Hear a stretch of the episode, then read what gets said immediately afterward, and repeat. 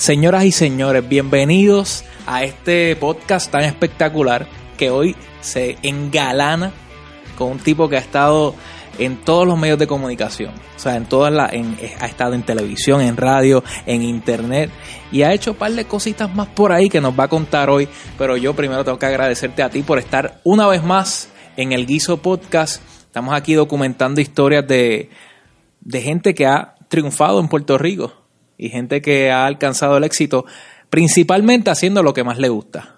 Y hoy tenemos aquí al gran Ronnie Campos, Ronnie de Hyper.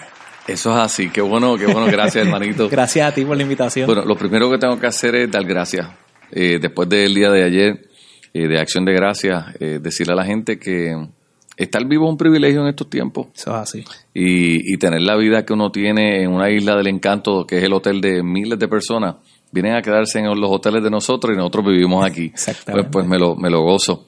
Y felicitarte porque es tan tan importante la labor que se está haciendo ahora para el contenido digital, que alguien lo tome en serio como tú lo has hecho aquí, pues, pues te doy las gracias. Eh, por el privilegio de, tenerte aquí en la casa. No, gracias a ti. Y digo, gracias por la invitación porque mira dónde estamos. Mira, mira, mira todo esto. yo te ofrecí margarita, pero como está súper sanito, y dije, pues la mía me la, me la sirvo, margarita de cucumber. Ya mismito vamos para eso, ya mismito vamos para eso. Estamos en Tijuana, en San Patricio. Eh, nos han servido aquí de todo y nos ofrecieron ya comida, pero yo le dije, con calma, Corillo. Que eso es así. Si no, me voy a saltar y no voy a poder hacer la entrevista con Ronnie. Eh, ahora estás aquí en Tijuana.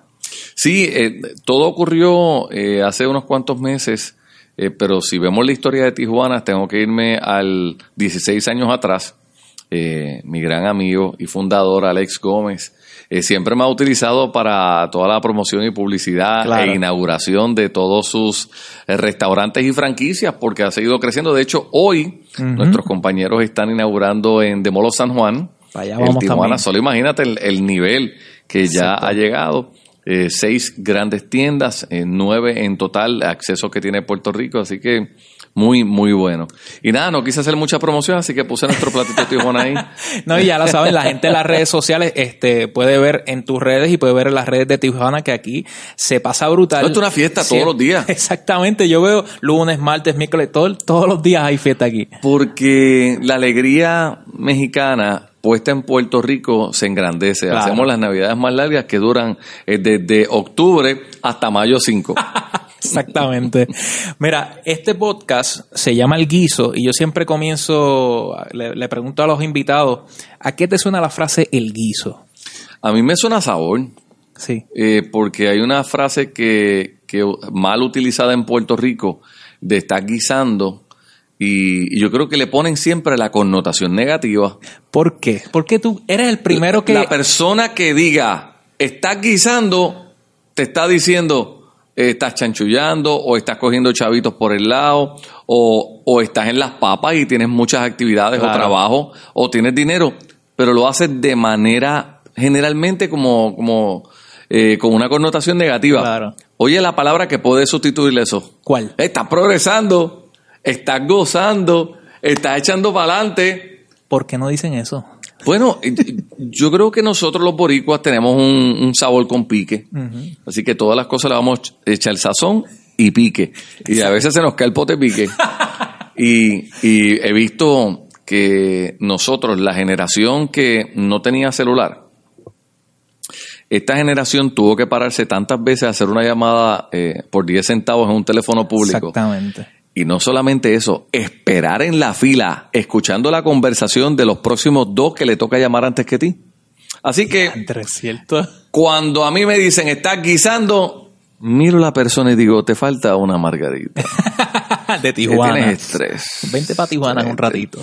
Pero no, no lo veo mal. Me encantó la palabra el guiso podcast, eh, porque empiezo a ver el contenido de quien tú entrevistas. Claro ahí, es que, la, propuesta dice, ah, ok, la connotación es positiva. Son los que están meneando el guiso en Puerto Rico para darle contenido a la gente. Eres el primero que trae eso a la conversación porque cuando yo comienzo el podcast, yo quería comenzar un podcast, ¿verdad? Y, Te voy a entrevistar. ¿Qué otro nombre le iba a poner? Fíjate.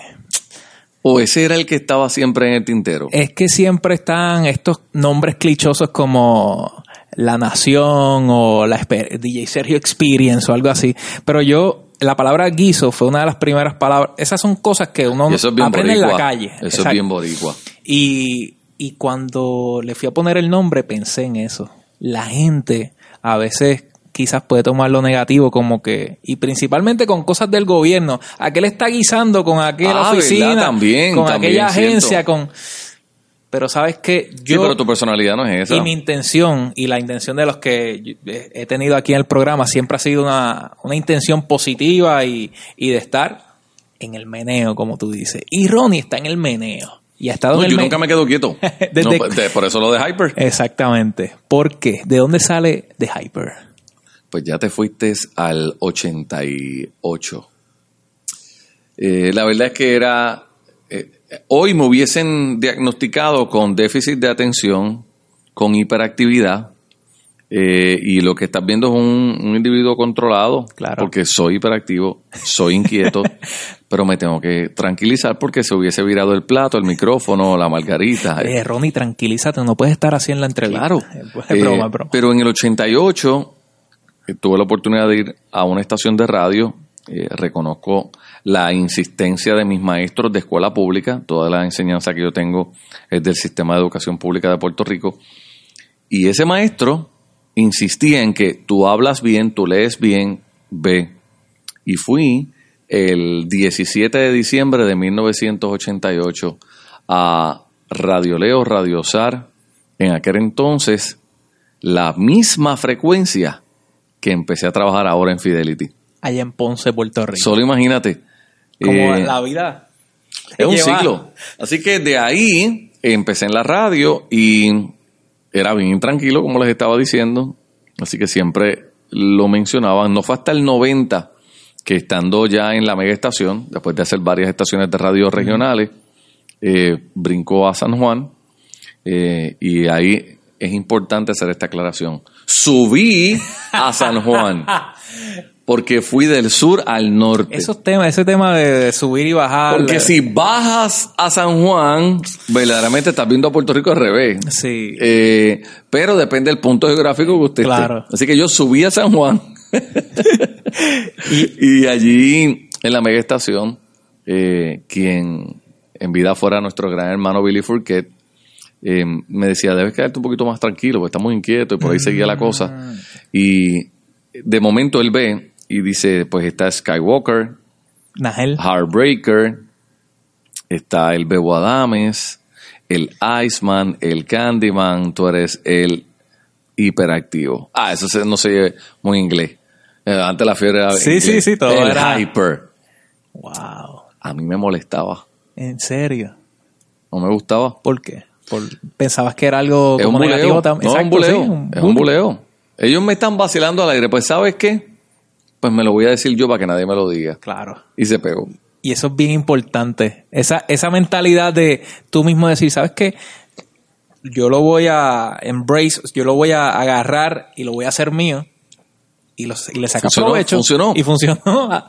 Pero de ahí, eh, ese, hasta esa fecha, es el locutor, DJ, animador. Eh, tres cosas ocurrieron antes de yo unirme a parejas para hacer programas de radio. Claro. Eh, la primera es que antes de la radio y la televisión yo hice teatro. Quiero, quiero tocar ese punto porque vamos a vamos a tratar de llevarlo cronológicamente. Ah, mejor fue, todavía. ¿Cuál fue tu primer guiso? El primer guiso fue en el 87, una obra de teatro que se llamaba Entierren a los muertos de Vietnam. ¿Y cuál era tu tarea en esa? Eh, era uno de los muertos, eh, eh, son estos hijos eh, de la vida, de la patria, que fueron a Vietnam en el 70 y murieron y se quedaron sus cuerpos allá porque no pudieron recuperar esos cuerpos de esos puertorriqueños y se quedaron fuerte. en Vietnam y nadie los enterró. Y yo representaba uno de esos espíritus de aquellos eh, muertos que estaban buscando pues un santo sepulcro para ser enterrado. Cristiana sepultura, como Eso dicen. es lo primero que yo hice públicamente en el Teatro La Perla en Ponce. wow. Eh, esas tablas las pisé y me enamoré del teatro pero el teatro había que esperar hasta la próxima propuesta. Mm, claro, sí, no es algo que Y, constantemente. y el que ama los medios de comunicación es una necesidad apremiante de comunicar. Y ahí es que el maestro me dice, pues ve a la radio. Tienes ahí un. Lo próximo es la radio en el 88. De la mano de muchos amigos que ustedes conocen hoy, eh, Héctor Matos, El Bebo, Epicolón, Sí. Ray, Dani. Hay una historia de Héctor Mato Son- y Ronnie. Tenemos muchas. Subiendo para San Juan. que yo creo que por esto fue que, que empezamos a comunicarnos, porque eh, Ronnie y yo, obviamente yo co- conozco a Ronnie y veo a Ronnie desde siempre, y pero la comunicación eh, surgió por la entrevista que yo le hice a Héctor Mato, que él hace una historia de que se quedaron dormidos. Pues no, es que, es que yo siempre me quedaba dormido guía- manejando, guiando el carro. Y yo le digo, pues Héctor Mato, guía tú. Y él se puso a guiar y chocó.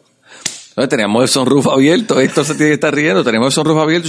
Chocamos con una montaña y nos cayó la tierra encima dentro del carro. Que esa parte, ese detalle no me lo dijo Tito. Yo lo veía, yo cuando estaba viendo el podcast, yo decía, falta, dilo de la tierra. tierra".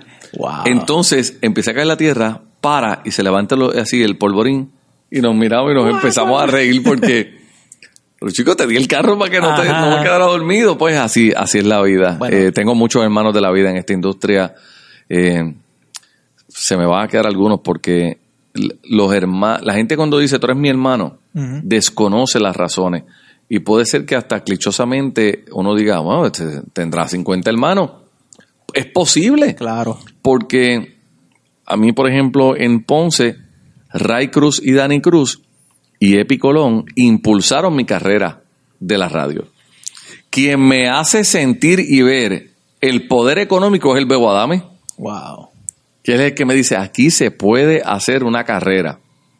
Qué brutal. Quien me da la estructura eh, de la industria y de la preparación es Billy Fourquet. Quien me da Sigue. la mejor oportunidad de radio es Raymond Torres. Que tienes un vaqueo de caballos ahí. Quien me dice, ponte pa' tu número y aprovecha esta última oportunidad, es Heartbreaker. Yo siempre busco la manera de, de, o busco la oportunidad de preguntar quién fue tu inspiración o quién fue tu mentor, pero lo acabas de contestar, es que son yo, tantos. Yo miraba alrededor y lo que tenía eran estrellas de la radio, sí. sin descartar la primera y segunda escuela, que son los Fernando Pérez González, Wow. los eh, Héctor Marcano, el Gangster, Funky Joe, Doctor Love, con quien tuve el privilegio de trabajar y con todos los demás también. Eh, pero es la radio con la que yo crecí escuchando, Moon Shadow.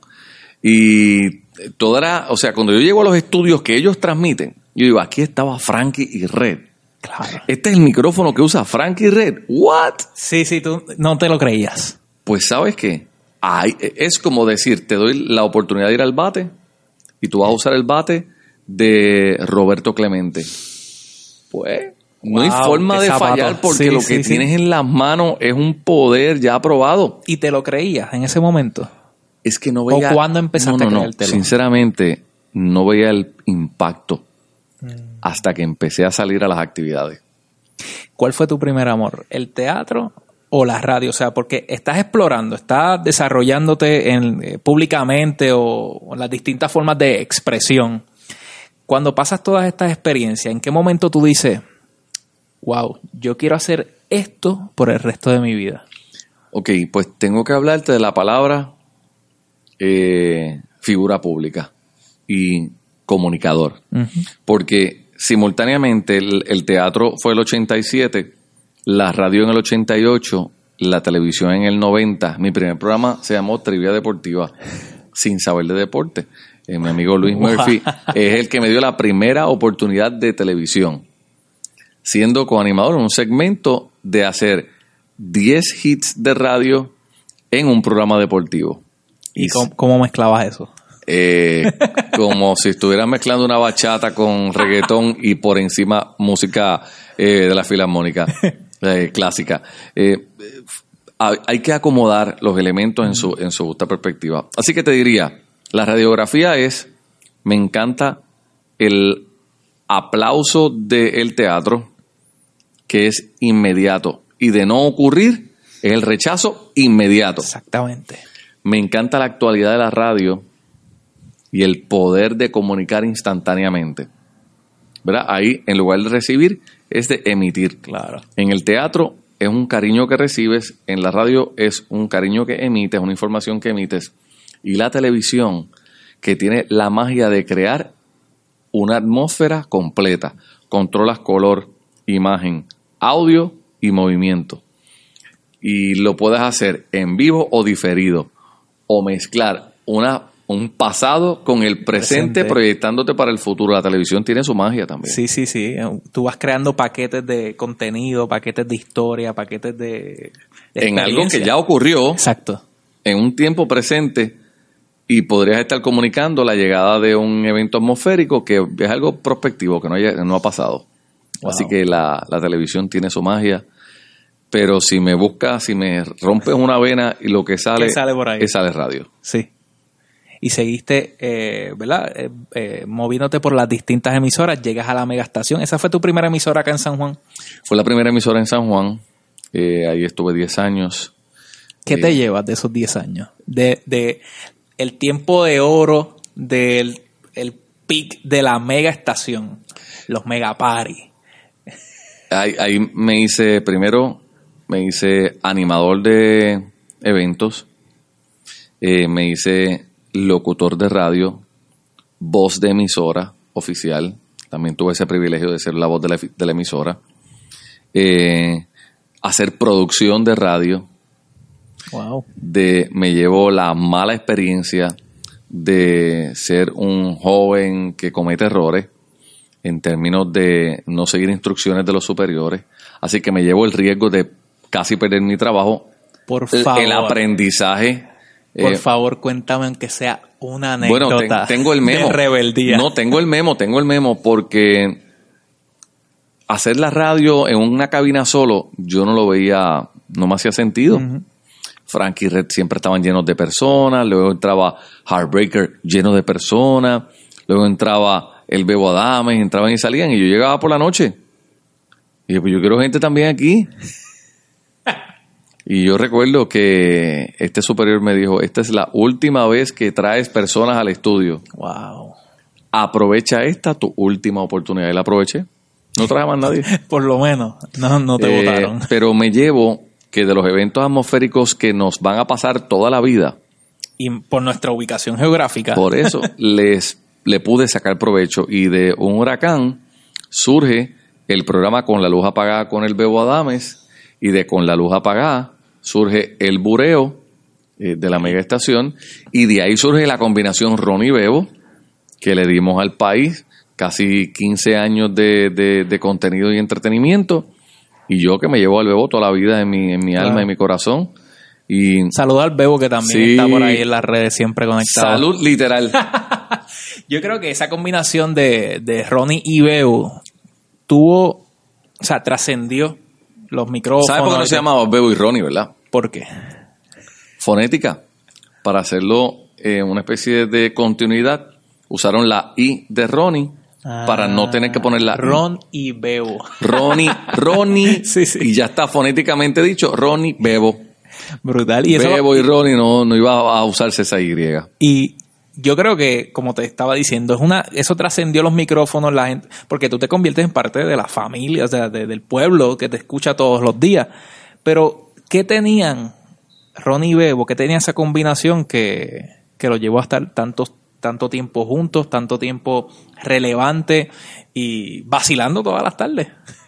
Genuino. Genuino. Un programa genuino.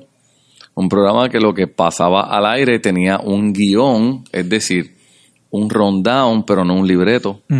Eh, esa era parte de la, de la magia de la improvisación. Había espacio para.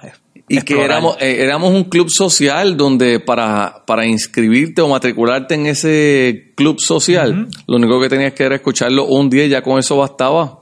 Porque en ese día ya te, te enterabas de cómo eran nuestras personalidades y, Claro. y te contagiabas como el que es lo que es tapa, tapa, tapa, eh, entre sí. El pari va, Batute, va al Tolo, va al Quisimeto, va al Quilla. M- Bobadas que entretenían porque Claro. no había celular. siguieron, siguieron, es que me acordé de algo de, pero ya mismito hablamos de eso. Eh, eh, Ronnie sigue, termina su tiempo en la mega estación y te mueves a la X. Bueno, en la mega estación surge el programa eh, Megavisión. Esto mismo que tú estás haciendo, Es que la historia de Ronnie está brutal porque están pasando cosas en, Simultánea. en la- ajá, en- en- en- est- estoy tratando de que no se pierdan y, y esto puede ser que yo tenga algunos de los elementos y mis otros compañeros tienen las partes que Claro. faltan. Pero eh, hicimos Megavisión y en Megavisión cada cual en tu tiempo libre sin cobrar. Mm, viene, escuchen Aquí bien. viene la pasión, la pasión. Los que están empezando La en los entrega. medios. Yo, yo entraba a las 2 de la tarde, pero yo estaba a las 10 de la mañana en la emisora. Wow. Y me iba del Megapari a la 1 de la mañana. Sí. Y durante todo ese proceso grabábamos contenido con cámaras grandes porque Billy Fourquet siempre fue un cineasta, un amante del cine y tenía la visión y un Luis Enrique entre otros compañeros, Luis Berríos entre otros, mira todos los nombres importantes. Sí, sí. Cada cual se sirvió un rol. Y ahí llegaba Dr. Love con el contenido de música, Heartbreaker con el contenido de... Porque Heartbreaker tenía una dicha, conocía a mucha gente fuera de Puerto Rico y siempre tenía esta revista rara. To- ah, todo el que viajaba se traía una revista de afuera. Claro, esa es la forma de distribuir la información. Y, y yo cierro el ciclo de la mega estación con dos eventos importantes. ¿Cuáles fueron? El primero fue el eh, cuando empezamos el programa Bebo y yo por la tarde, los programas vespertinos se habían descartado en los 80. Ok. Lo retomamos nosotros. Este es el orden cro- cronológico oficial. Escuchen Lo rescatamos, Bebo y yo, y casi simultáneo empieza Fernando Arevalo y mi amigo Sunshine Logroño, Que hoy. todavía mataron la liga, son los que se ranquearon. Sí. Esto provoca que por la tarde crezca el nivel de ventas en las estaciones de radio. Y, y eso es importante para el mercado porque no estás solo. Es buena la competencia porque entonces los anunciantes empiezan a jalar para surgieron allá. siete, ocho programas. Mientras eso está pasando, los valores de nosotros como personalidad suben Aumentan también. y ahí entra la parte under. Escuchen. Oigan estos nombres. El mercado negro. Flamingo Road, discoteca. Calypso Beach Club, discoteca. Eh, Peggy Sue, wow. Volcano, Crash, Night Times, Iris Café 1 y 2, Coaches.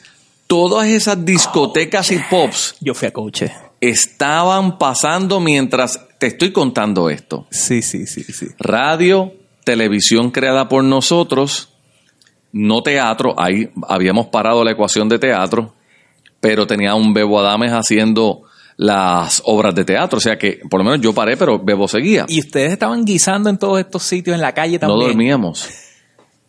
Y el Bebo está de testigo que dormíamos en el sofá muchas veces de la estación porque, porque el cansancio era mucho. Sin embargo, voy a transicionar de la Mega a la, a la X porque en ese proceso lo más importante fue que la radio entonces subió económicamente para los que son talentos. Claro. Yo renuncio a la mega estación para entrar a la X y es una renuncia dolorosa porque se rompe el grupo de los fantásticos de la mega De la- estación de la mega. porque se va Red Shadow, rompe con Frankie en la mañana y me voy yo, se rompe con Bebo por la tarde Es cierto. y se queda el Bebo solo, quien se une a Frankie por la mañana. Y de ahí surge otro nuevo programa, pero faltaba por la tarde. Y ahí es que entra Rocky the Kid, Tony Banana, pero para ponerles dirección, porque eran unos locos, Anormales. entra Billy maleantes. entra Billy Fourquet. Y ahí ya yo transiciono a la X, que fue un gran lanzamiento. Eh, Red por la mañana, yo producí ese programa, El luego, nuevo corillo, fue un nuevo corillo. luego en la tarde yo estuve con tu pana Ernesto, eh, pero a los dos años nos dimos cuenta que nos faltaban nuestras sangres.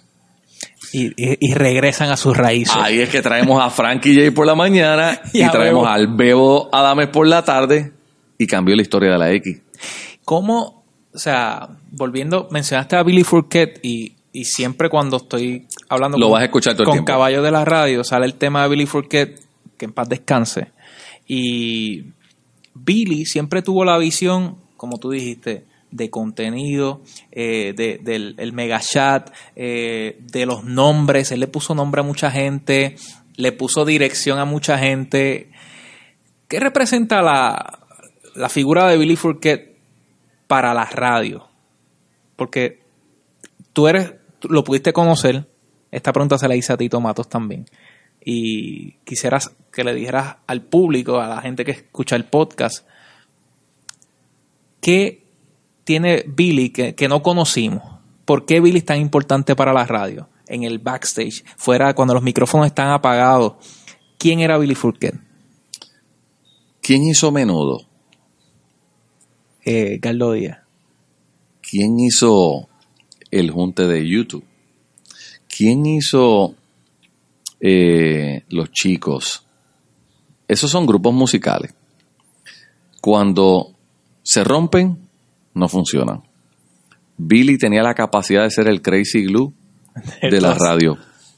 Hacía que todo pegara, encajara, aparte de su talento en sí. De hecho, a lo menos que Billy le puso entusiasmo fue a su carrera personal. Estoy súper de acuerdo. quiso desarrollar su carrera personal hasta muy tarde en su edad para convertirse en el gran productor de radio, televisión, en el visionario de hacer lanzamientos. Recuerda que él trae nuevamente a Cosmos 94 a la ecuación que es la 94 hoy, como muchas estaciones. Lo que más eh, yo admiré eh, de ese señor es que hizo que la radio valiera la pena por encima de los otros medios de comunicación. Eh, eh, y eso le, le cae a todos los comunicadores porque elevó el nivel de competición y competitividad a un nivel gigantesco. Así que eh, reconozco eh, la estadía de Billy en la radio es permanente hasta que todos los que hayamos sido hijos de él No. eh, nos vayamos de este Exacto. planeta.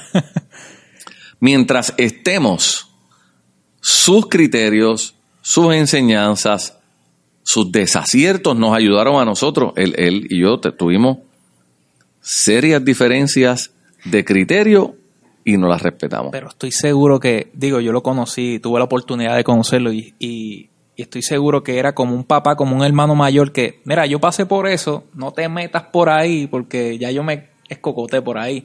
Y otra cosa que iba a decir sobre Billy, para cerrar el tema de, de Billy y continuar con tu carrera, Billy pudo haber hecho lo que él quisiera solo y siempre pensó en las demás personas. Pues siempre decía que no, que solo no le salía, que tenía que ser en un equipo. Y él tenía el talento, Increíble. tenía, tenía todos los elementos para poder él ser un- una superestrella de la, que lo es. Pero mucha gente no conoce todo lo que hizo detrás de cámara, detrás de los micrófonos. Merece, merece tener un, un recordatorio visual, el nombre de algún lugar, eh, una o un busto. Y, y la razón no es para vanagloriarlo, es para recordarle que existieron eh, eh, gente que, que hizo cosas grandes. Entonces, ese friendly reminder es de la excelencia, para recordar la excelencia que está escasa en estos tiempos. Eh, cuando paso a la X, te tengo que decir que tengo demasiadas experiencias espectaculares allí. La primera es elevar el nivel del el teatro y llevarlo a, a lo más grande que yo he podido ver en el teatro es la radio. Exactamente. Lo más, radi- lo más grande, la radio en el teatro. 130 y pico de funciones de una obra de teatro de, de radio. Really? ¿Cómo, cómo?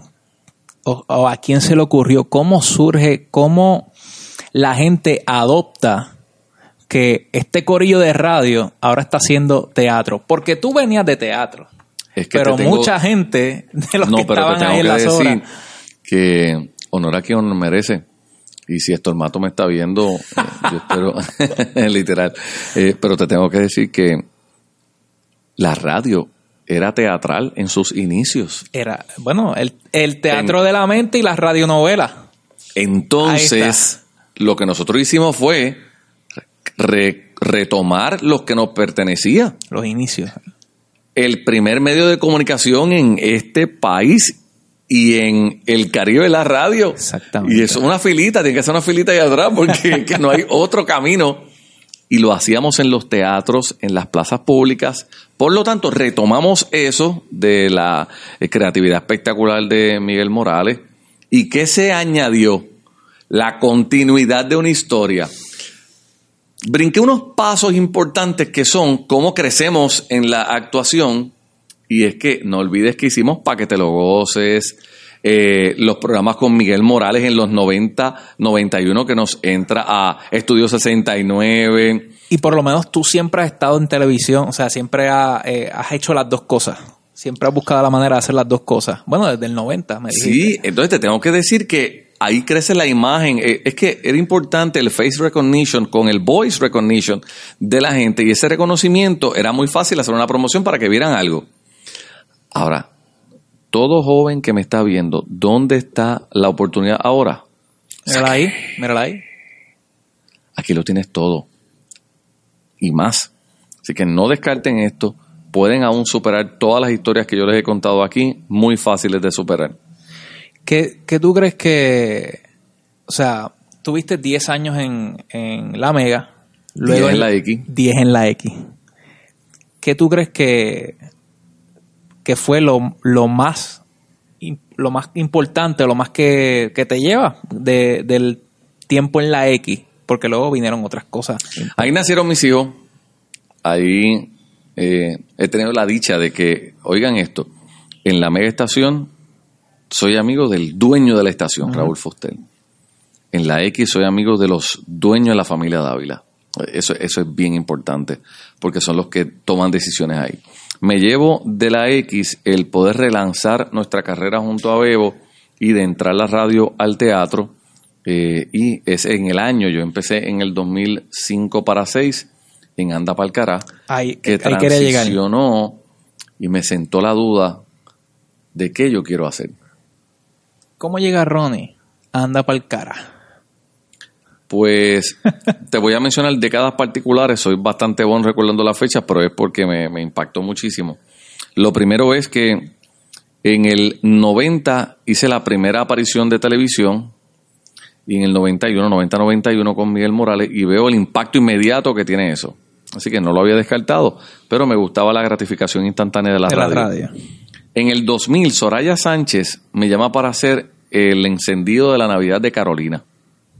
Como animador. Y me dijo, te voy a dejar en el almacén un ratito. Me dijo, ah, pronto te llamo. Y en el 2005 me llamó Cinco años.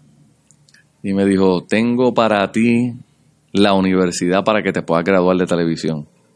No importa lo que hayas hecho, ya había animado para que te lo goces, todos esos programas, sálvese quien pueda. Sí. Recuerda que ya habíamos tenido Sí, sí, yo- y, y, y viniendo de un, un programa, es que la gente olvida el éxito que tuvo Anda Pa'l Cara en su horario, y no solamente el, el éxito del programa, sino de cada uno de los protagonistas de ese programa. Pues la razón de que no está tan presente es porque fue el umbral de esta historia. Y esto lo voy a sacar un par de veces y le voy a explicar al final por qué.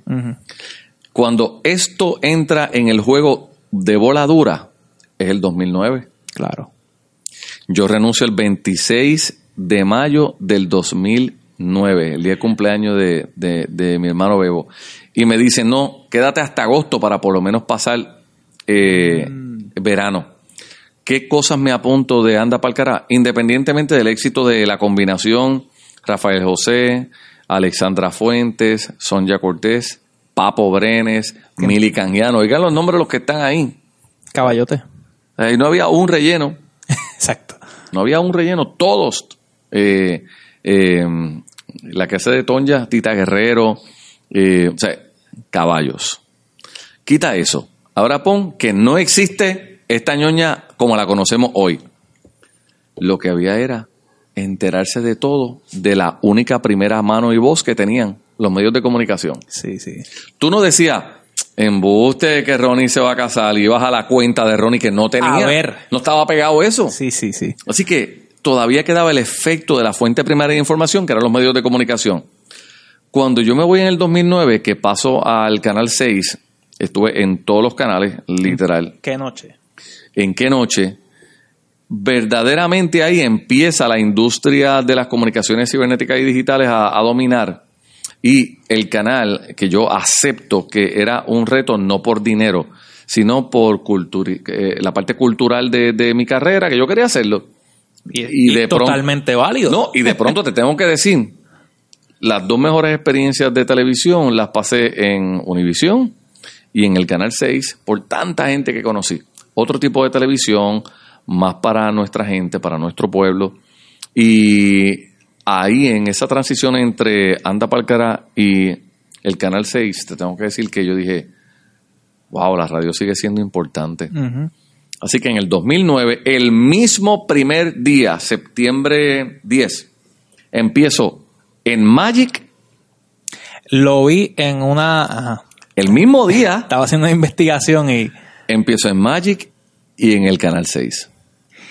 y tú planificaste esto porque yo vi un video por internet de alguien que se quería sacar un bochinche de esa noticia, de tu renuncia, de tu y de los próximos proyectos y realmente qué qué cosas planificaste o qué cosas surgen porque el medio de los, de los medios de comunicación a veces pueden ser muy impredecibles o a veces tomas decisiones como las como las que tú hiciste. Pero no, no, ¿Cómo surge no, esta tenga- oportunidad? no tengas temor de preguntar. Eso que salió en las redes sociales, eh, perdóname, en YouTube del video de la Comay, la contestación que yo no, no creo que la haya dado anteriormente.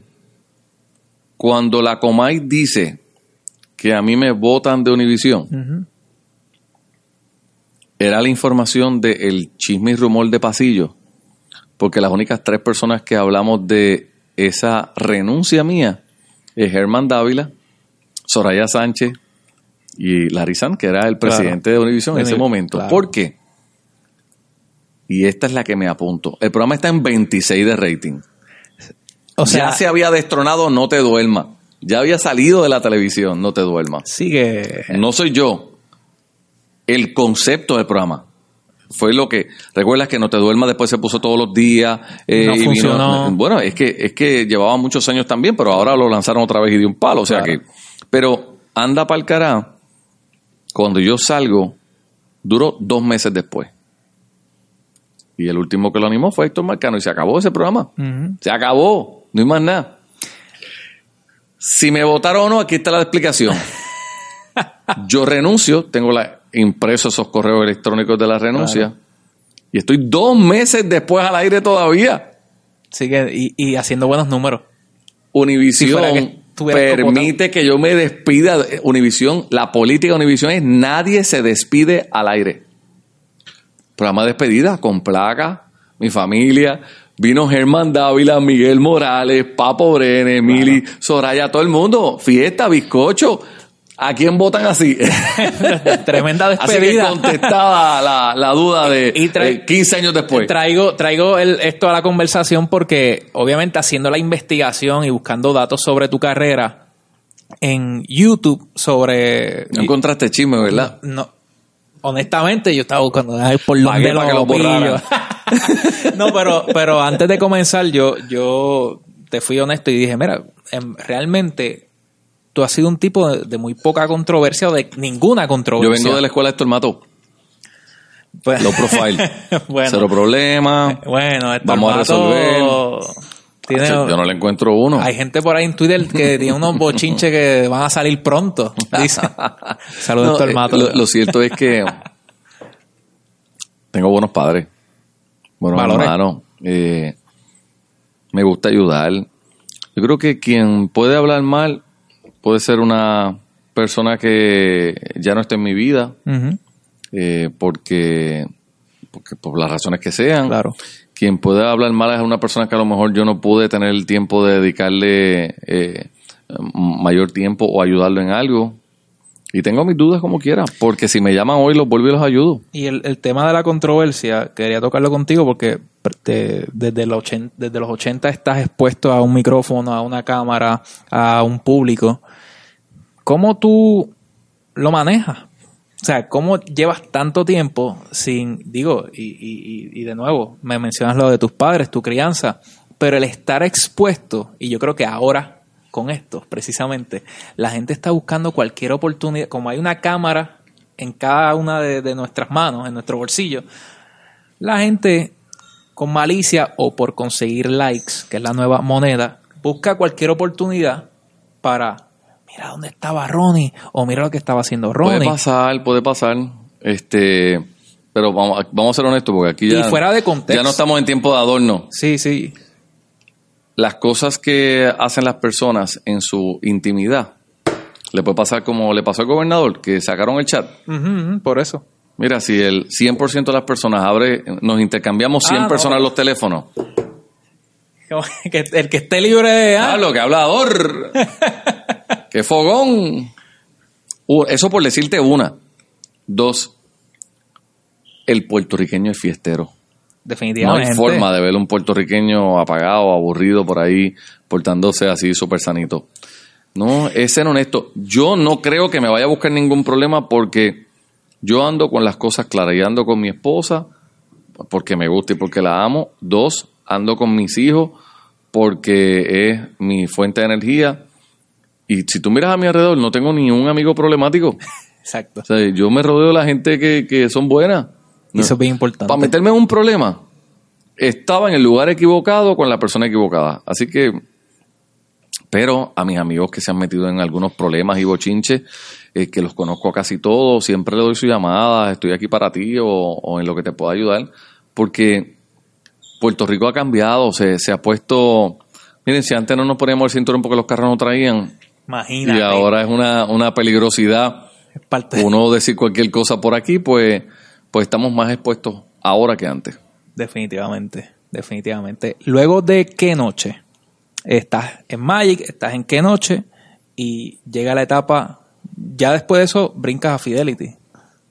Sí, déjame antes de eso eh, explicarle a la gente que he trabajado con los PNP, con los populares, con los independentistas, con los no afiliados, con los creyentes cristianos, Con los, ateos. He trabajado con todos los sectores y con los más vulnerables, literal. He estado en las cárceles de Puerto Rico, en todas, no en algunas, en todas. He trabajado aportando para la Policía de Puerto Rico, para la Agencia Estatal de Manejo de Emergencia. ¿Por qué digo todo esto?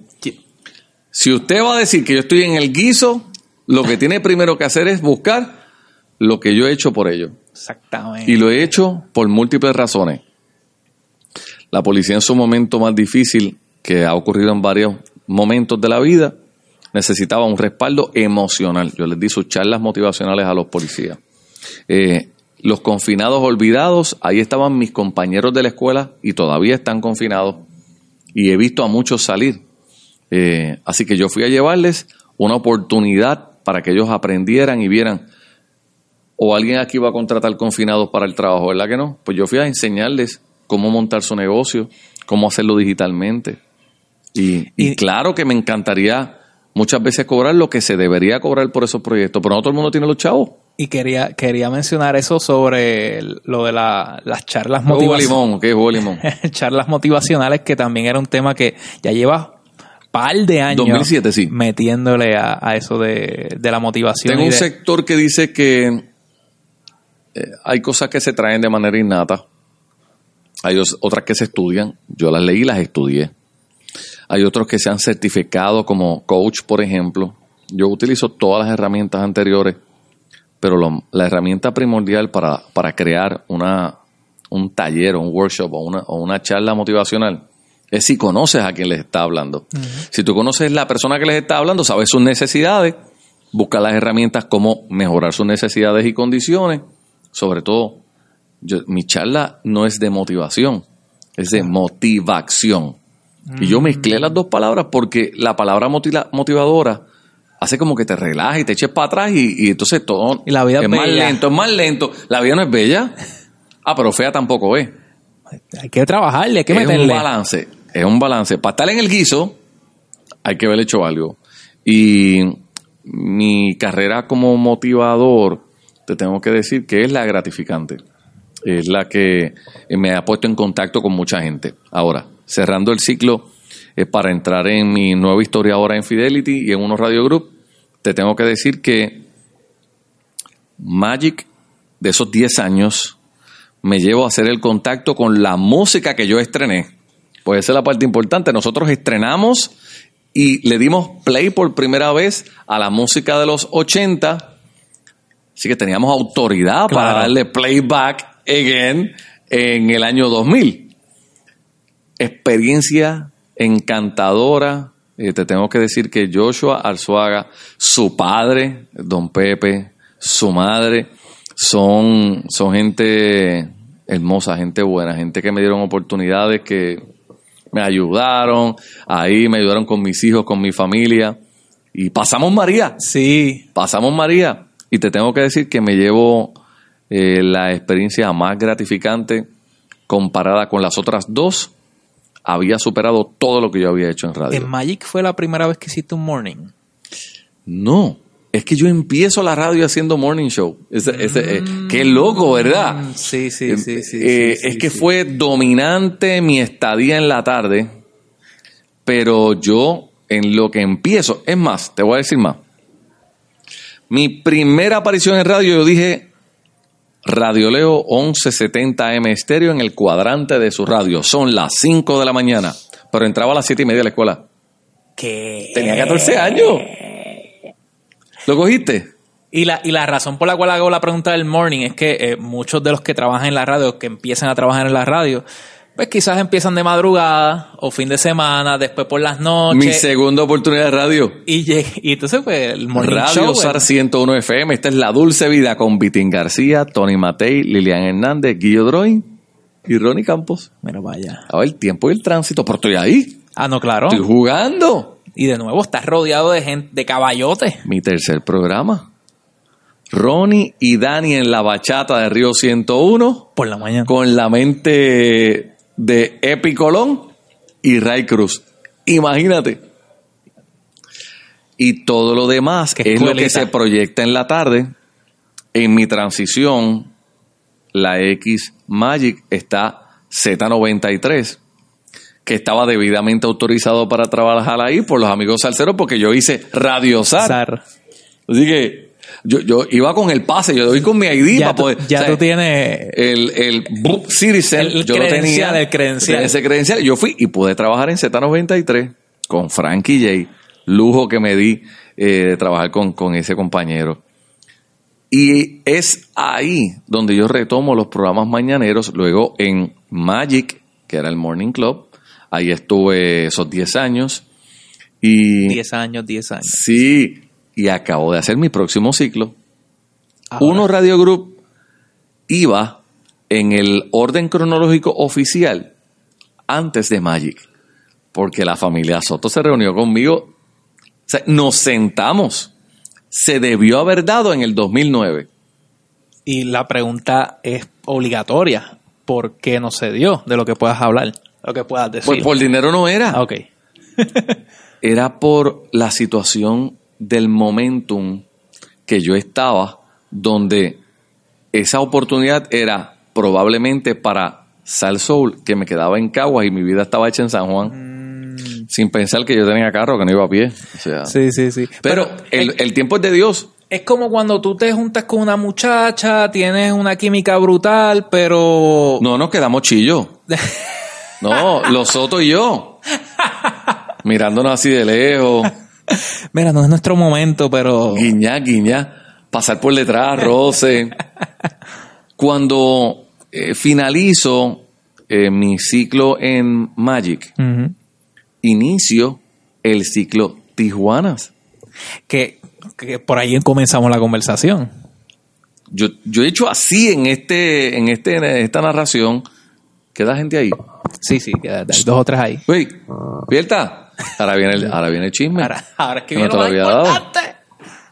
Estoy aquí en mis reuniones ayudando a, a- a el fundador Claro. de Tijuanas a seguir echando para adelante. Esto ya, ya llegamos al 2019. Ya estamos en el tiempo presente. Exacto. Aquí hay un montón de gente que trabaja para servirles comida y alimento a Brutal. miles de personas en Puerto Rico, en toda la cadena de restaurantes más exitosos. En la cadena número uno de comida mexicana en Puerto Rico se llama Tijuana. Eso es así. No lo digo yo, lo dice la gente.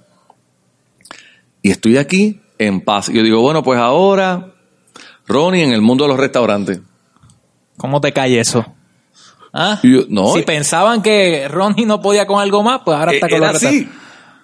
Y yo dije, bueno, yo he ayudado y colaborado, esto es un paréntesis a la familia Consuera en las escuelas y academias de American Academy. Eso es un trabajo de voluntariado que yo hago en su junta de directores. Me encanta la educación, pero necesitaba la parte de cobrar, ¿sabes? Que uno, uno para vivir. Sí, hay que dos o tres cuentas que pagar. ¿A quién, a- La ¿Alguien quiere gasolina. trabajo? Pues yo levanté la mano. Y, y aquí empecé. Y pasó abril. Y me dio mucha pena hacer radio eh, en mi mente, porque en mayo, mes nacional de la radio, no estaba al aire. Wow. Y me sentía la primera vez en 30 años estar fuera del aire en el mes de la radio. La primera vez que no pude estar en todo lo de las protestas contra el gobierno y toda esa historia, no estaba en la radio. Y de nuevo la vena ahí, sangrando radio. Y la- que cómo es que desayunando me encuentro a el señor Luis Tuto Soto. Era, mijo, estás perdido. Oye, noté que ya no estás por allá, no, ya estoy por allá, ¿qué vas a hacer? Vamos a hablar, vamos a hablar.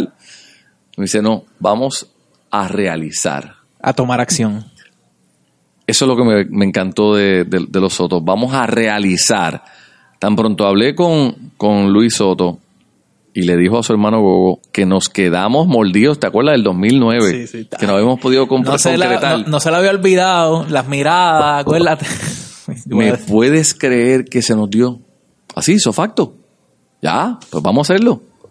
Y es que así los medios de momento, la vida, la vida de momento es así porque como te como te comenté lo del 2000 eh, cuando sales 2007 es que sales de Espérate, Tito, pide comida. cuando sales de, de Anda Pa'l Caray y de, y de la X y todo eso, pues hay unas cosas que se planifican, hay otras que te encuentras con una persona, se dan una margarita, Random. un cafecito y vamos a hacerlo. Pero hay que estar alerta en la atmósfera alrededor de uno. Tienes que estar alerta. Eso es bien importante. Y tú sentir que, que las cosas se pueden dar. Eh, Yo creo, yo, yo siempre digo, hay gente que tiene el olfato. Y si tú te mantienes en el, o sea, yo digo en el guiso como el podcast, si te mantienes en el meneo, te mantienes haciendo networking en la calle, yo creo que eso vale más que, porque tú puedes tener todos los credenciales del mundo, pero si la gente se olvida de ti, Pues sí. Eh, y en ese acuerdo que, que hicimos, eh, me encantó la pregunta, ¿qué quieres hacer y en qué estación te ves? Pues quería Wow. Fidelity, eh, me encanta mucho la emisora. Deseaba estar. yo creo que me- para Hot 102 Mira, buenas y me lo- noches ahí, y me, pero- y me lo estoy go- se lo sé. eh, Tito, ofrécele algo ahí a Ronnie. eh. y, y yo me, me estaba gozando ese momento de mi vida. De ahí sale toda la historia de- de- del nombre. Hay unas interioridades que no contaremos. No, Esas tranquilo. no las puedo contar de, del nombre. Relax. Eh, pero algún día, de aquí a 15 años, se las contamos. Gózalo con Ronnie. Ahí estamos todas las mañanas de tu vida. Eh, es, un, es un concepto bien liviano, bien rápido, eh, que te da la oportunidad de enterarte de todo de primera mano. Yo cojo toda la negatividad, le doy un twist, le busco el ángulo, tiene que sonar en algún lado mejor que negativo. No necesariamente positivo, pero mejor que negativo. La música es solo éxito, o sea que hay un, un beneficio bien grande para nuestros oyentes. Y eh, te tengo que cerrar el ciclo diciendo, apoyo a un montón de instituciones de Puerto Rico que brindan, por ejemplo, salud. Eh, soy eh, una de las personas e imagen de Doctor Center Hospital, Eso es muy prestigioso, seis hospitales en Puerto Rico, otra institución de años, 60 años. Eh, y así sucesivamente eh, me encanta eh, gozarme la vida y lo que está pasando ahora mismo en mi vida, nada es aburrido, nada es triste. Es que, mira, un día como hoy, Black Friday, Ronnie salió del programa. Literal. Yo lo traje para acá. Bueno, él, él me invitó a Tijuana este, a almorzar. Hoy celebró mi cumpleaños, Celebrando hoy. cumpleaños. Felicidades. Que lo ha celebrado toda la semana. Pero sí, ese es mi problema, no es de ahora. Lo ha celebrado toda la semana. Este, y sigue ajorado ahora con. Porque, de nuevo, Ronnie sigue animando en la calle. Ronnie sigue dando charlas de motivación. Ronnie sigue en la radio de lunes a viernes. ¿Qué, qué te falta por hacer?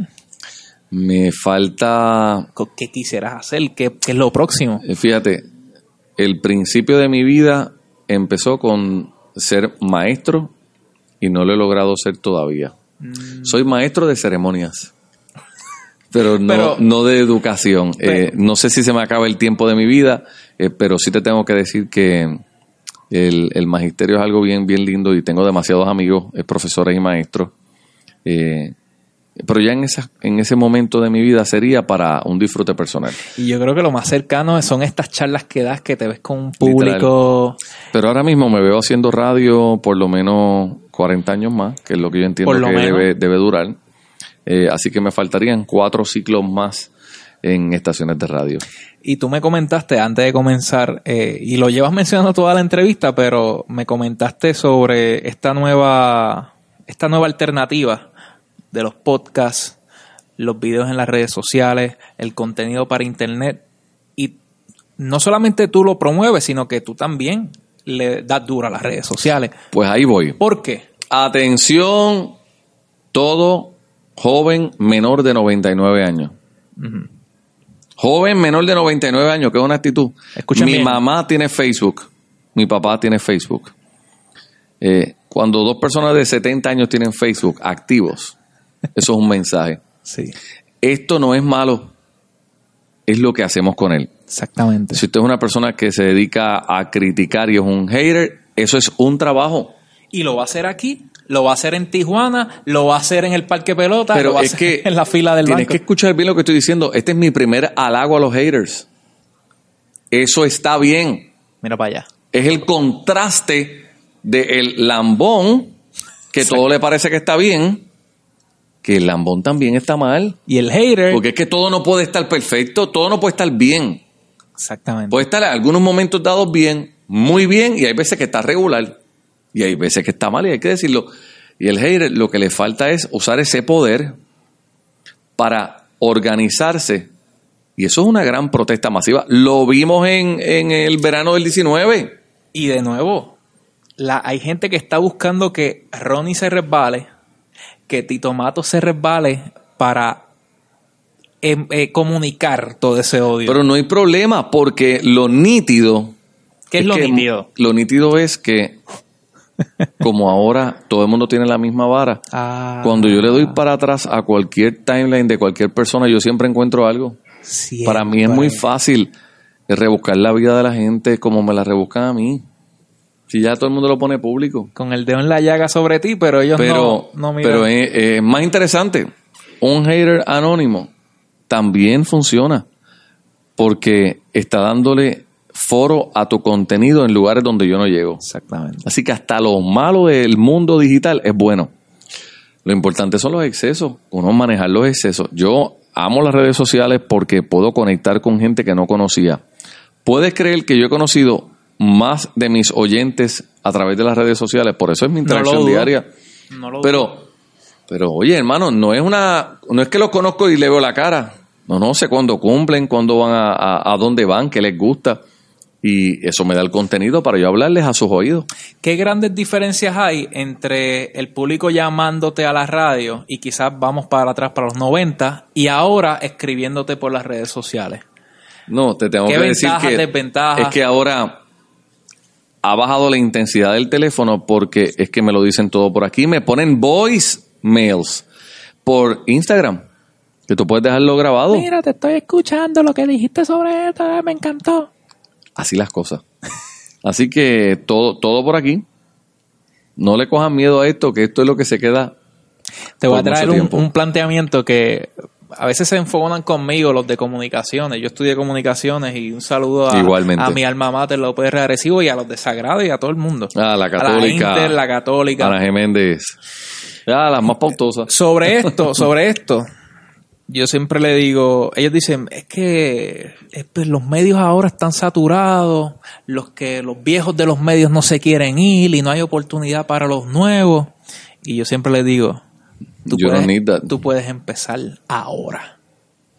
Que hagan esto bien hecho como tú lo haces. Este podcast yo lo grababa en el teléfono originalmente. Pero creías, porque es que tú me llamaste bien seriamente. bueno, yo cuando cambié la fecha, que me diste ese insultar. Y adiantre, este, eh, o sea, esto es serio, hay que hacer las cosas bien hechas y tú lo hiciste bien hecho. Y yo creo que es tener, o sea, la- las ganas. O sea, para Sí, yo decirle a mi esposa, te devuelvo la llamada que estoy contigo, ¿Verdad que- es mucho decir. Esto es importante, Gracias, gracias, esto gracias, es importante, tiene un valor. No, y, y como mencionamos, eh, yo creo que esto, el, el valor de esto y de lo que, de lo que pueden, las oportunidades que tienes tú, que estás viendo este podcast, y yo invito a todo el mundo a hacer un podcast y a grabar videos para, para YouTube y para las redes sociales, es que, como tú dijiste, esto va a perdurar. Y yo sé que hay veces que uno le da para el frente y para atrás a algunos videos. Eso no está mal. Es que ahora esto queda para la eternidad. Yo veo el del resto de los compañeros que han salido. Eh, me gustó mucho el de Gustavo, el de Héctor Matos, muchos de los que has hecho. Eh, y nada, yo cierro diciendo, porque es que tengo hambre. Sí, sí, ya, ya Este- estamos. Tengo una última pregunta. Adelante.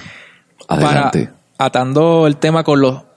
Esto lo ve mucha gente que, que sale de la universidad y tiene ganas de triunfar en la vida y dicen, eh, yo sé, yo entiendo, Sergio, esto, pero el podcast no es lo mismo. A mí me gustaría trabajar en un estudio de radio, me gustaría trabajar en la televisión, me gustaría ser animador, trabajar en eventos como Ronnie. ¿Cómo lo puedo lograr? ¿Cómo llego allá? aterrizando ideas. Volando allá, el avión de la mente, si no aterriza, ¿qué quieres hacer? Si fuéramos hipotéticamente animar una actividad, uno, los, ¿lo has hecho? No. Párate frente al espejo, te grabas, practicas. Dos, defines el estilo. Pero tres, ¿a quién quieres animar esa actividad? A Coca-Cola. Los llamaste, les enviaste una propuesta, hiciste un estudio de viabilidad de cuánto cobran los demás versus lo que tú quieres cobrar. Si nada de eso ha pasado, jamás te van a llamar porque no estás en el radar. Exactamente. Para estar en radar hay que aterrizar las ideas, hay que hacer el contacto. Nadie me va a llamar. Yo tengo que ir donde las personas y decirle, estoy aquí, estoy disponible. Brutal. Hacerte disponible es lo más importante en esta industria. Si no, no vas a estar siendo contratado. Para, para finalizar, Eso dijiste ahorita. Sí, para finalizar. Ya, ya está la última. Es broma. Eh, te, voy a te la voy a poner bien difícil.